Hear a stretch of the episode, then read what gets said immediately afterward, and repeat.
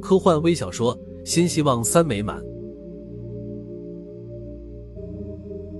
作品简介：小说描写了未来的类人形儿童机器人在家庭领域的应用，通过三个故事展现科技发展对于人类情感世界的冲击，在选择中凸显人性善与恶的激烈交锋，探讨人类到底需要怎样的科技，如何将科技的负面影响降至最低，人类到底需要怎样的情感。机器的情感一定是人类所赋予的吗？科技始终是一把双刃剑，人类该如何面对和利用才是最根本的问题。科幻微小说《新希望三美满》。三号家庭是一对六十岁的老夫妇，他们拥有一个幸福的家庭，有一个女儿已经三十岁，从上大学开始就在国外，毕业后工作成家。一切都很顺利，只是女儿不打算要小孩，一直是丁克的状态。也就是说，三号家庭从四十八岁到六十岁一直是空巢家庭。从六十岁开始，身边的同龄人开始陆续有了孙子或者孙女，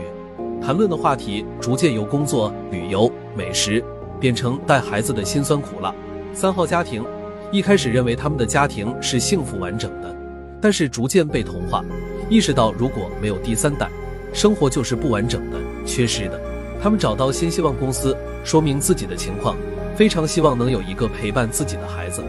但是新希望公司告知，他们有一个自己的亲生女儿，尽管不在国内，因此他们是不符合条件的，不能让他们加入这个抚慰计划。但是可以帮他们推荐一个合适的保姆机器人，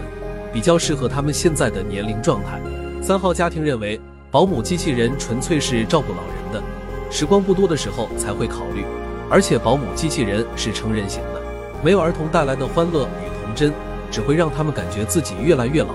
离死亡越来越近。老夫妇很失望，非常希望能有一个小孩陪伴他们，费了很大的周折，终于在黑市上高价买了一个八岁的小女孩机器人，但是需要小心照顾，芯片不能升级，不能去有电子设备的场所，在家里和一般户外是没有问题的。小女孩需要精心照顾，一旦损坏，维修的价格非常高，风险非常大。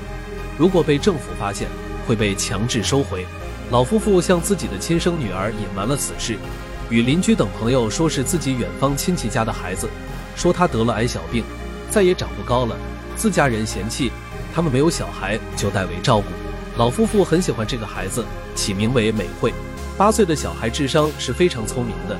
通情达理，善解人意。他们给她买漂亮的裙子、装饰品，小心呵护她的身体等部件，生活又充满了阳光欢乐。在不知不觉中，十几年过去了，期间亲生女儿回来过，他们把美惠藏起来，没有发现她。老夫妇觉得自己和亲生女儿太久没有相处，反倒生疏了。又过了几年，老父亲心脏病突发离世，亲生女儿让老母亲去国外和他们一起住，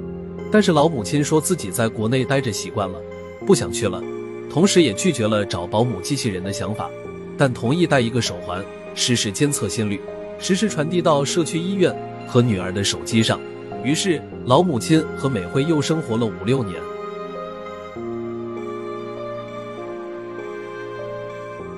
最后一幕，